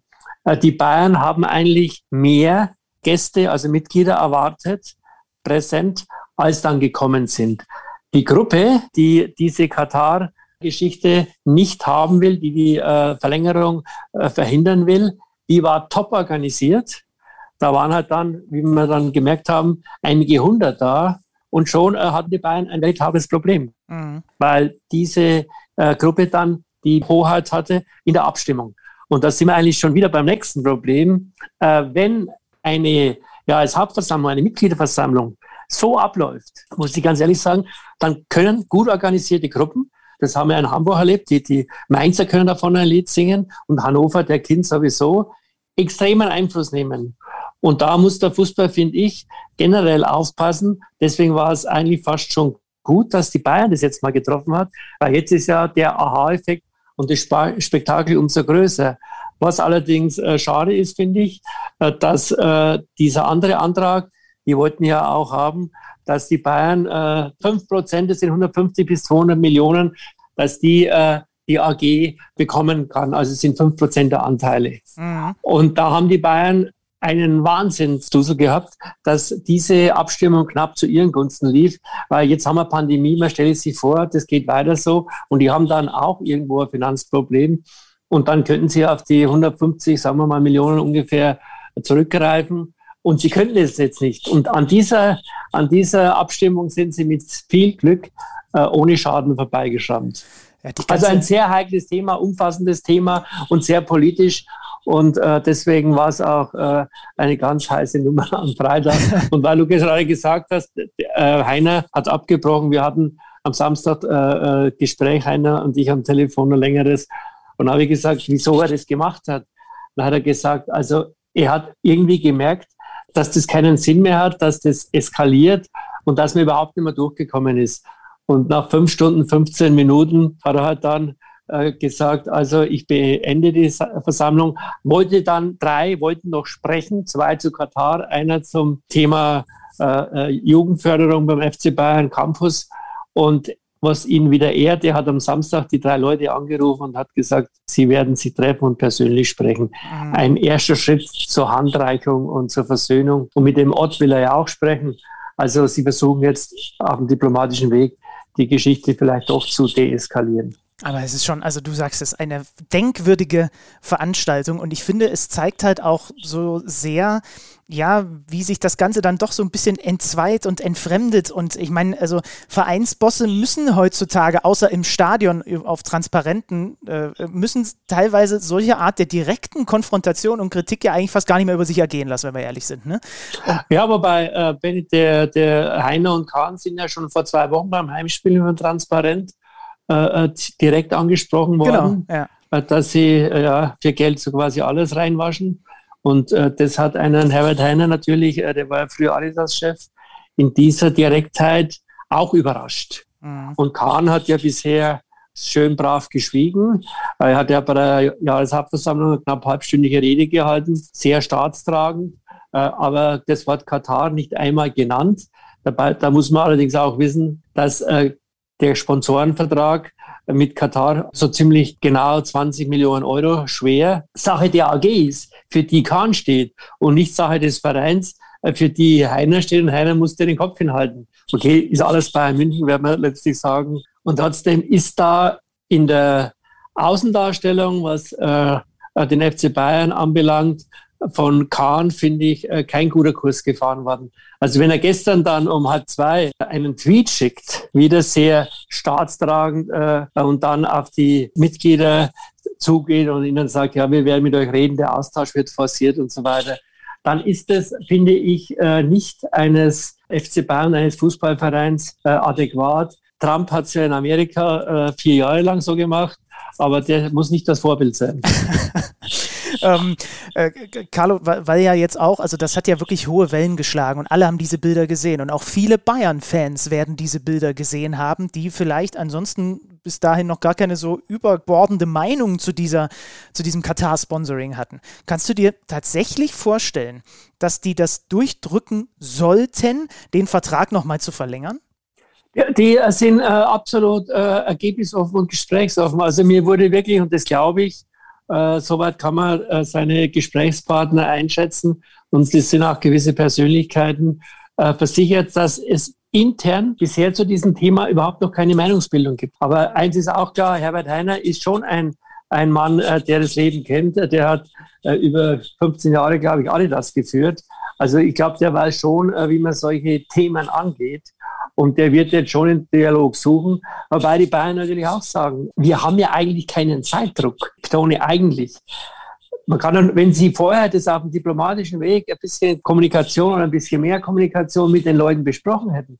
Wir haben jetzt die Weltmeisterschaft 2022. Der Vertrag geht bis 2023. Was wissen wir, was bis dahin noch alles passiert? Wir wissen doch heute nicht, ob wir am Samstag im Fußballstadion noch Zuschauer haben. Corona diktiert uns das Leben doch von vorn bis hinten, links, rechts, oben, unten. Und äh, Katar, diese WM, wird ja auch etwas in der Welt beeinflussen. Entweder in Katar selbst, dass die wirklich äh, kapieren, was Menschenrechte bedeuten, oder wir sehen, hoppla, die haben sich geändert, oder wir sehen, hoppla, die haben sich nicht geändert. Und dann hätten wir in dem halben Jahr ja auch noch, finde ich, mit Ruhe und Vernunft das alles klären können. Das werden sie jetzt in vielen Gesprächen tun und äh, dann werden wir sehen. Wobei ich, FC Bayern München hat zwar jetzt auch 155 Millionen durch die Corona-Geschichte an Einnahmen verloren und es werden ja jetzt noch mehr nach dem, was sich bei uns fürchterlicherweise anbahnt mit dem Virus. Aber 20 Millionen werden nicht wichtiger sein als das Image dieses eigentlich Weltvereins. Weil das ist halt der FC Bayern.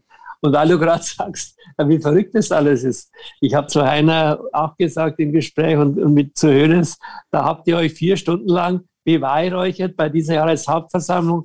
Ach, wie toll sind wir. Sieben Titel in zwei Jahren. äh, äh, wir haben äh, ein Image in der Welt. Die Welt bewundert uns, hat einer der Redner gesagt, also von den hohen Herren.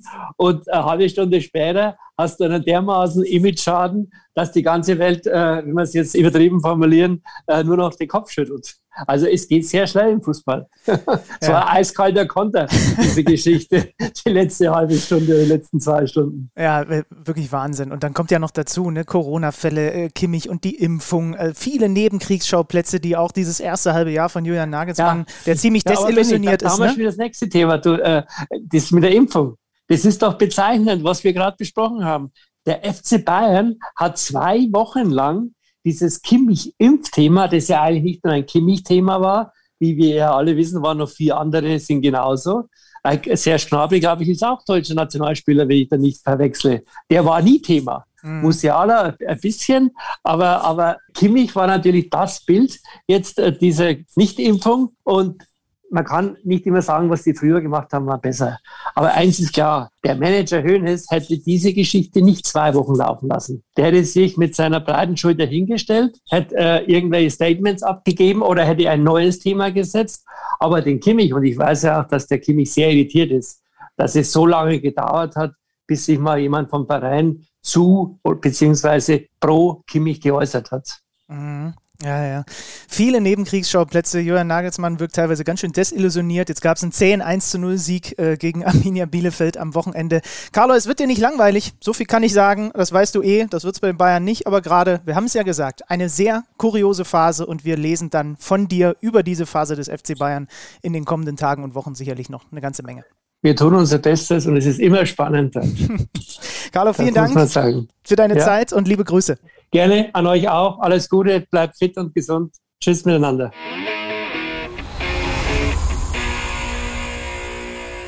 So, was war sonst noch los am Samstag an diesem Bundesliga-Wochenende? Es gab ein Torfestival in Fürth, 3 zu 6. Wieder sehr naiv vom Kleeblatt, muss man einfach so sagen, gegen die TSG Hoffenheim, die mittlerweile, Schlüti hat sie ja immer wieder gefeatured in den letzten Wochen, auf Platz Nummer 5 ist. Nur noch zwei Punkte hinter einem äh, Champions League-Rang. Also das war ein Spiel, wie haben es die Kollegen von FUMS so schön zusammengefasst, hat sich ein bisschen angefühlt wie Hallenmasters. Das, was wir, glaube ich, alle früher zumindest die in meinem Alter noch äh, in der Winterpause geguckt haben, als die Bundesliga-Teams nämlich noch Hallenturniere gespielt haben. Das war noch eine, ach, eine Zeit, die mir irgendwie auch ein bisschen fehlt. Es gab ein Derby vor 50.000 Zuschauern unter 2G-Bedingungen, Köln gegen Gladbach. Da will ich jetzt gar nicht groß in die Diskussion einsteigen. Es gibt Argumente auf beiden Seiten. Die einen sagen, das ist kein gutes Signal, sowas zu machen. Steffen Baumgart sagt, die Bundesliga-Stadien sind keine Infektionstreiber.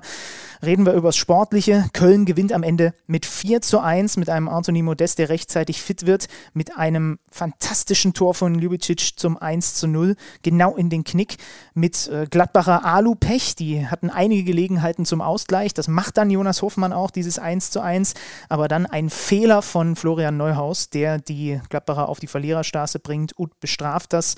Und es ist ganz interessant, die Zahl nochmal für euch. Seit 1. Oktober hatte bei Köln nur Anthony Modest getroffen und jetzt treffen Ljubicic, Uth und dann noch Duda und Anderson zum 4 zu 1 Endstand Köln mal wieder mit einem Sieg nach fünf äh, Spielen in Folge ohne Dreier, gewinnen also dieses Derby. Dann hatten wir noch die Partie zwischen dem VfL Wolfsburg und Borussia Dortmund. Da waren wir natürlich sehr gespannt.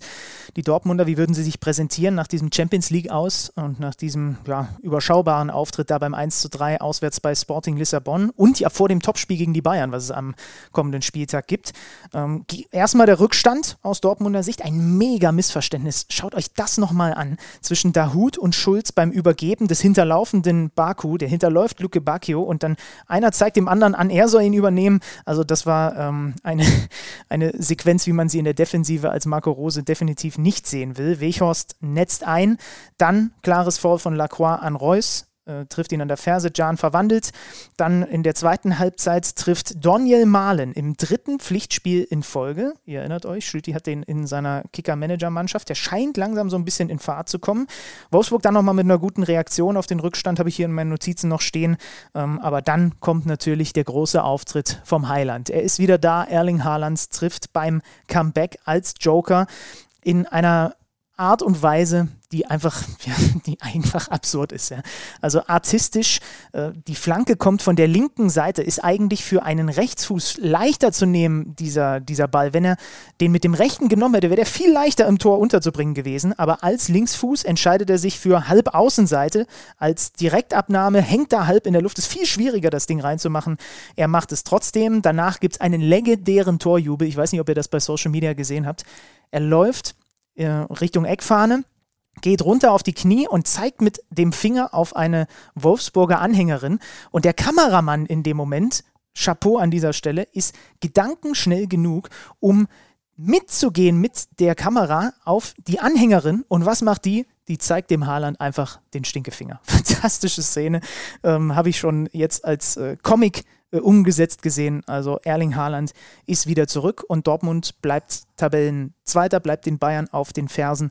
Nur ein Punkt der Rückstand für den BVB. Mal gucken, was da mit Haaland geht und was vor allem dann natürlich im Topspiel, wir haben es ja gerade gehört, bei den Bayern ist auch viel Alarm, viele Baustellen. Mal schauen, was das dann gibt am kommenden Spieltag. Dann hatten wir den 300. Bundesliga-Auftritt von Christian Streich als Trainer und der wurde ihm vermiest von den Aufsteigern aus Bochum. Der VfL Bochum gewinnt mit 2 zu 1, hat in Halbzeit Nummer 1 Glück, dass Anthony Lucia nicht mit Gelb-Rot vom Platz fliegt. Der äh, sollte dann nämlich äh, ganz wichtig auch noch an diesem Spiel beteiligt sein. Erstmal gehen die äh, Freiburger in Führung durch Lienhardt nach einer Standardsituation. Dann der Ausgleich für Bochum durch Sebastian Polter. Wer gewinnt den Ball? Na klar, der Mann, der fast schon mit anderthalb Beinen nicht mehr auf dem Feld war in der ersten Halbzeit, Anthony Lucia. Dann drückt Freiburg auf das 2-1. Manuel Riemann mit diversesten Paraden, sogar noch äh, vor äh, Stefan Ortega an diesem Spieltag äh, anzusiedeln. Saisonrekord, zehn Paraden. Und dann kommt der Auftritt von Milos Pantovic. Der hatte ja zuletzt, ihr erinnert euch, dieses Wahnsinnstor von der Mittellinie erzielt aus 66 Metern. Und was macht er diesmal? Er überlupft Flecken, der ist weit raus aus seinem Kasten. Ich weiß nicht genau, warum er überhaupt so weit raus ist. Und trifft aus 45 Metern. Das heißt, der Typ hat jetzt einmal aus 66 und einmal aus 45 Metern getroffen. Und deswegen haben wir das zum Anlass genommen, uns mit diesem Thema, wer sind eigentlich die Könige in den vergangenen Jahren gewesen in der Fußball-Bundesliga, wenn es um die durchschnittlich weiteste Torentfernung pro eigenen Treffer geht. So, und das ist natürlich eine Aufgabe für den Mann im fensterlosen Verlies, zwei Etagen tiefer.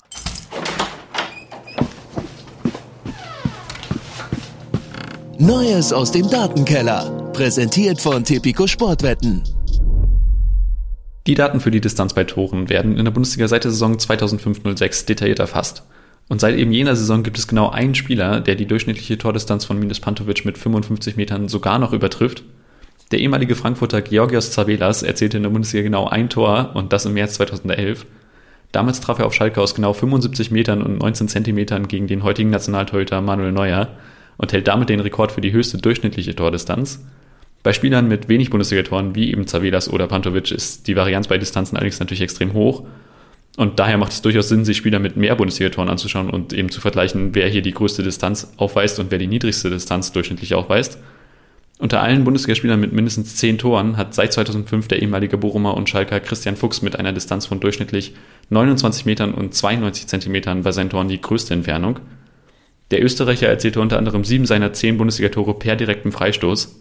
Aber nicht nur den Rekord für die durchschnittlich größte Distanz hält der Abwehrspieler, denn auch wenn man die durchschnittlich niedrigste Distanz sucht, belegt unter allen Bundesligaspielern mit mindestens zehn Toren ein Abwehrspieler den ersten Platz. Iron Mike Mike Franz erzielte seine Tore seit der Saison 2005-06 nämlich durchschnittlich aus 6 Metern und 33 Zentimetern und hat damit die durchschnittlich niedrigste Tordistanz. Für Scharfschützen Minus Pantovic und den VfL Bochum geht es am Wochenende übrigens beim FC Augsburg weiter. Und das ist ja ein enorm wichtiges Spiel im Kampf um den Klassenhalt für beide Teams. Tipico sieht Augsburg mit einer 2,4er Quote als leichten Favoriten.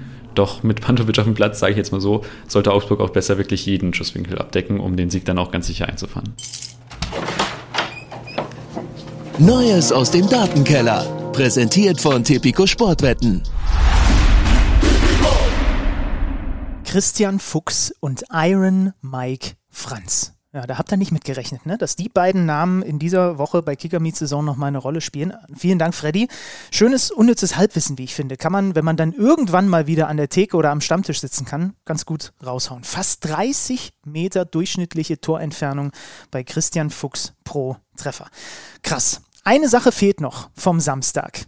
Hertha BSC gegen den FC Augsburg. Am Ende ein 1 zu 1 in Berlin im Olympiastadion. Ganz, ganz spät rettet Michael Gregoritsch den Augsburgern noch einen Punkt.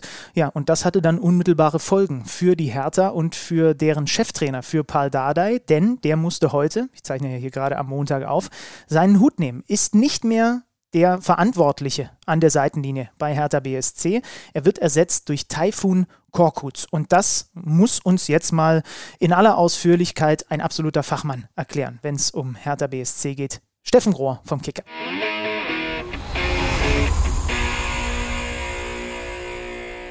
Die Hertha ist mal wieder das Thema hier bei uns bei Kicker Meets The Zone und ihr kennt mittlerweile seinen Namen und seine Stimme, denn wenn es bei der Hertha brennt und überraschenderweise tut es das relativ häufig, dann haben wir ihn am Rohr. Steffen Rohr, wunderschönen guten Tag. Hallo Benny, schönen guten Tag. Es ist mal wieder soweit, Steffen. Wir brauchen mal wieder deine Hilfe. Also ich habe in dieser Saison ja schon mehrfach gedacht, oh, jetzt wandert der Paul Dada so ganz nah an der Grenze. Und dann ist er aber doch irgendwie weiter Trainer geblieben. Und ausgerechnet jetzt, wo ich wirklich ehrlicherweise einfach nicht damit gerechnet habe, nach dem Wochenende, fliegt er. Warum? Wie ist das zu erklären? Klär uns auf. Ich glaube, Benny, es haben ganz viele nicht damit gerechnet nach diesem Unentschieden gegen Augsburg, äh, als man ja bis wirklich zur letzten, allerletzten Aktion geführt hat und dann den, den Ausgleich noch kassiert hat. Ähm, ja, man muss ein bisschen ausholen. Es ist natürlich jetzt keine Entscheidung, die äh, an diesem Wochenende gefallen ist und auch keine Entscheidung, die im Grunde durch dieses letzte Spiel begründet wäre, sondern ähm, es war seit Sommer eigentlich dann doch eher ein brüchiges Fundament in der Zusammenarbeit zwischen Freddy Bobic, dem neuen Geschäftsführer Sport und Paul Dardai. Ähm, man hatte von Anfang an eigentlich äh, schon im Sommer das Gefühl, dass Bobic gerne jemand anderen äh, auf diesem Stuhl gesehen hätte, aber natürlich ähm, sich auch der, ja, äh, ich sag mal, der normativen Macht des Faktischen beugen musste. Dardai hat der Hertha gerettet in der Rückrunde äh, was an seiner Stelle wahrscheinlich nicht viele geschafft hätten angesichts der Ausgangsbedingungen und der widrigen Umstände. Und es war natürlich äh, im Grunde unmöglich, äh, diesen, diesen Mann äh, abzumontieren. Ähm, und trotzdem hatte man ähm, ja schon zu Saisonbeginn das Gefühl, dass eigentlich gar nicht mehr viel fehlt, um diese Verbindung ähm, zu kitten. Und da haben sicherlich beide Seiten auch ihren Anteil daran. Also Fakt ist natürlich, dass Paul Dardai Angriffsfläche geboten hat, sportlicher Art. Da reden wir über Aufstellungen, über Einstellungen, da reden wir darüber, dass Hertha ähm, in Ballbesitz natürlich ein strukturelles Problem hat äh, unter ihm von jeher. Ähm, und natürlich auch in der Außendarstellung, äh, unvergessen ja Ende August nach dem äh, Spiel in München am Tag danach seine, seine Einlassungen. Ich bin nur der kleine nette Pal. Hertha sucht seit langem einen großen Trainer. Spätestens da war dann doch ein Bruch da zwischen beiden. Und trotzdem hat Bobic halt versucht, diese Saison, die ja dann auch wieder eine Saison des Übergangs sein soll, äh, in Berlin mit Pal Dardai durchzubringen. Ich persönlich glaube und den Eindruck äh, konnte man auch in der Pressekonferenz heute Nachmittag, als äh, Taifun Korkut präsentiert wurde, den konnte man gewinnen, dass die Niederlage im Derby vor neun Tagen, als Hertha chancenlos war bei Union, dass die bei Freddy Bobic äh, gewisse Dinge in Gang gesetzt hat. Und ich glaube, dieses Spiel hat am Ende auch die, die Überzeugung in Pal Dardai, die sowieso restlos nicht mehr da war, aber ich sag mal, den Rest an Überzeugung äh, auch zum, zum Banken gebracht. Und äh, Bobic hat dann heute auf meine Frage hin in der Pressekonferenz auch gesagt, selbst wenn Hertha dieses Spiel gegen Augsburg 1 zu 0 gewonnen hätte, hätte es nichts an seiner Entscheidung geändert. Das äh, zeigt ja eigentlich schon, dass die Ursache natürlich nicht an diesem Wochenende zu suchen ist, sondern, sondern äh, weiter zurückliegt. Mhm. Äh, Paul Dardai so für mich als Außenstehender personifizierter Mr. Hertha, so lange wie der natürlich auch bei der Hertha gespielt hat, aber du hast ja dieses dann doch angespannte Verhältnis zum Club, zu Freddy Bobic angesprochen. Äh, gibt es schon irgendein Statement dazu, ob der jetzt wieder auf diesen Nachwuchstrainerposten zurückkehrt oder ist da mehr kaputt gegangen? Da hat sich äh, Bobic heute noch nicht äh, näher zu geäußert. Also man will natürlich äh, Paul Dardai und auch seinen beiden Assistenten Zecke Neundorf und Admir Hamzagic, die auch mit ihm zusammen beurlaubt wurden, erstmal auch ein bisschen ähm, ja, Ruhe geben, Zeit geben. Es soll im Frühjahr, sagte Bobic vorhin, es soll im Frühjahr dann Gespräche geben. Fakt ist, Paul Dardai hat einen unbefristeten Vertrag als Nachwuchstrainer und man hatte natürlich über die Jahre auch immer das Gefühl, dass er sich im Nachwuchs sehr, sehr wohl fühlt. Nach allem, was man weiß, wurde er im Winter äh, wirklich überredet, auf diese Bank äh, bei den Profis zurückzukehren in einer äh, ziemlich schwierigen Situation. Ähm, ja, und äh, er ist natürlich auch äh, ein Stück weit, äh, auch wenn seine Beteiligung sicherlich klar ist. Wir haben gerade schon in Teilen darüber gesprochen. Es gibt einige Baustellen, die er nicht in den Griff bekommen hat. Offensive ist eine äh, Geschichte. Äh, Gegentore nach Standards ist eine, ist eine andere Geschichte. Viele späte Gegentore, siehe Augsburg, siehe das Heimspiel davor gegen Leverkusen. Ähm, ja, man hatte auch immer das Gefühl, dass diese Mannschaft immer noch auf der Suche ist nach, einer, nach einem Halt, nach einer Achse. Aber die Fragilität kommt natürlich auch nicht von ungefähr. Es gab im Sommer 2020 einen riesen Umbruch. Es gab jetzt im zurückliegenden Sommer den nächsten Umbruch und dass diese Mannschaft sich natürlich selber sucht, äh, wenn jeden Sommer ein Drittel des Kaders ausgetauscht wird, ja. ist völlig klar. Äh, Fakt ist, Dardai ähm, hat diese Mannschaft gerettet. Unter Paul Dardai ist Hertha nie abgestiegen. Unter Paul Dardai stand Hertha auch jetzt nicht oder steht Hertha jetzt nicht auf einem Abstiegsplatz. Insofern aus meiner Sicht geht äh, Bobic schon äh, äh, ja, ein riskantes Spiel ein mit der Personalie zum jetzigen Zeitpunkt. Taifun Korkut, du hast den Namen schon genannt, übernimmt jetzt bis Saisonende. Was war der Grundtenor, warum ausgerechnet er diese Mannschaft jetzt durch diese schwierigen Gewässer schippern soll? Also Bobic und Korkut kennen sich schon sehr lange. In der Zeit, als äh, Freddy Bobic Sportchef war beim VfB Stuttgart, war Taifun Korkut U19-Trainer beim VfB. Die Verbindung ist nie abgerissen. Man schätzt sich, man kennt sich. Bobic äh, schätzt den Pragmatismus äh, von Korkut und traut ihm eben zu, aus diesem Kader mehr rauszuholen, als Dardai das gelungen ist. Am Ende ist das natürlich äh, eine der Kernfragen, die sich stellen in Berlin. Wie viel äh, hat dieser Kader tatsächlich äh, zu bieten? Man muss ganz klar sagen, so sehe ich das, so sehen auch viele, dass die diesen Verein wirklich aus der Nähe auch beobachten. Ich finde diesen Kader ähm, dann doch mit einigen Konstruktionsfehlern äh, zusammengebaut, gerade in der Offensive. Die komplette Offensivabteilung wurde im Grunde im Sommer auch aus finanziellen Gründen äh, entkernt. Äh, da muss sich vieles noch finden.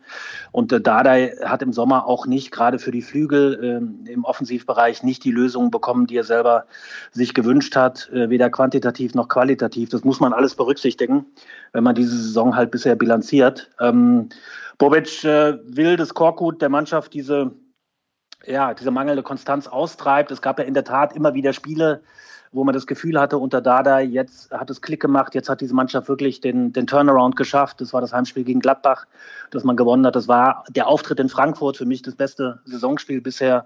Das war in Teilen auch das Heimspiel gegen, gegen Leverkusen. Und dann gab es eben doch immer wieder fortgesetzt diese Spiele, äh, in denen diese Mannschaft ja, seltsam lethargisch und fast blockiert gewirkt hat und wirklich nichts zustande gebracht hat.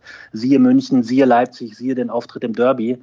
Und das war ein Stück weit auch ein Rätsel, vor dem Paldadei stand und das er nicht äh, lösen konnte bis zum Schluss. Und äh, ja, jetzt äh, darf sich Taifun Korkut daran versuchen. Fakt ist natürlich auch, er ist nicht die Königslösung, nach der Bobic im Grunde gesucht hat und immer noch sucht für den Trainerposten. Es ist ein Übergangstrainer, der jetzt den anderen Übergangstrainer ablöst.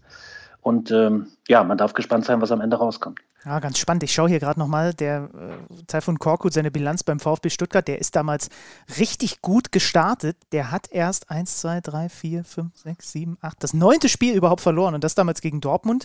Punkteschnitt damals beim VfB in 22 Spielen 1,64 Punkte, als er den äh, VfB damals 2018 vor der Flinte hatte. Na, mal gucken. Ähm, weil du gerade diese, diese Konstruktionsfehler ähm, im, im Kader ansprachst. Inwiefern rechnest du damit, dass da auch noch einiges an Korrekturen im Winter passieren wird?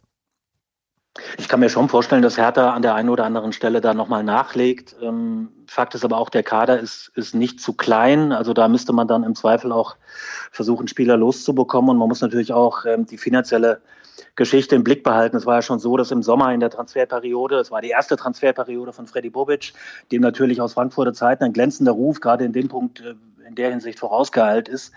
Und er musste Geld einsparen, er musste einen Ertrag erwirtschaften in dieser Transferperiode. Das erklärt zum Beispiel auch den Transfer äh, von Jon Cordoba nach Krasnodar, ein Transfer, der glaube ich, Hertha finanziell zwar 20 Millionen gebracht hat an Ablöse, aber sportlich extrem geschwächt hat, wenn man sieht, was Dardai äh, in dieser Saison probiert hat auf der neuen und keine Lösung so richtig funktioniert hat und man sich vorstellt, welche, welche Skills Jon Cordoba eigentlich hat und dann, dann ahnt man, dass er dieser Mannschaft verdammt äh, gut tun würde im Moment. Ähm, also Hertha ist in der Lage, noch, äh, noch zu handeln, aber ähm, ich glaube, den größeren ähm, ja, Schlag, den größeren, vielleicht nächsten Umbruch wird es dann im kommenden Sommer geben. Wer sind eigentlich, wenn ich gerade auf die Aufstellung gegen Augsburg schaue? Ja, ein Kevin Prinz Boateng war gar nicht erst dabei, aber wer sind eigentlich die Säulen dieser Mannschaft, die ein, ein gewisses Rückgrat bilden sollen? Du bist da viel näher dran. Was sind die, die Schlüsselspieler, die Bobic ausgemacht hat, die dieses Team irgendwie dahin bekommen sollen, dass sie zumindest nicht bis zum 34. Spieltag um den Klassenerhalt zittern müssen? Das ist ein spannender Punkt und eine gute Frage, Benny, weil die Frage stellt man sich ja tatsächlich, wer eigentlich diese Mannschaft trägt, wer die Achse ist in dieser Mannschaft. Ähm, in Stuttgart kommt jetzt Dedrick Boyata zurück, der drei Spiele ähm, rot gesperrt gefehlt hat. Das ist natürlich ein ganz wichtiger Mann in Normalform mit guter Fitness, einer, der hinten schon in der Innenverteidigung eine Art Anker sein kann. Ich finde auch, dass Niklas Stark trotz schwieriger Umstände sich aus dieser Formkrise, die er vor einem, anderthalb Jahren hatte, dass er sich da rausgeholt äh, hat und äh, im Moment da relativ, relativ beständig spielt und wer von den Neuzugängen halt bisher wirklich funktioniert, auch wenn das Gesamtkonstrukt natürlich schwierig ist und es auch für Neue nicht einfach macht, ist Suat Serda, mhm. ähm, der im zentralen Mittelfeld ein ganz, ganz wichtiger Spieler ist, ein Achsenspieler, der eben auch defensiv und offensiv enorm wichtig ist für diese Mannschaft. Ähm, aber äh, darüber hinaus müssen sich natürlich jetzt dann auch äh, ein paar andere Spieler zeigen und finden, die, äh, ja, die diese Mannschaft tragen können, weil die, die man bisher da ausgemacht hat, das ist äh, definitiv zu wenig sagt unser härter Achsenreporter hier von Kicker Meets the Zone, äh, der uns mal wieder ein bisschen äh, erhellen konnte, was denn da zur Hölle los ist beim anderen Hauptstadtclub. Den einen habe ich heute besucht, aber äh, Steffen war dann vorhin noch so fleißig mit diversen Kommentaren und Artikeln, dass wir das jetzt hier mal auf dem, äh, auf dem digitalen Wege gemacht haben. Ich hoffe, bald äh, können wir uns dann den Umständen entsprechend auch mal wieder irgendwo sehen. Steffen, ich sage vielen lieben Dank für deine Zeit und für deine Expertise und bis bald. Gerne, Benny. Tschüss.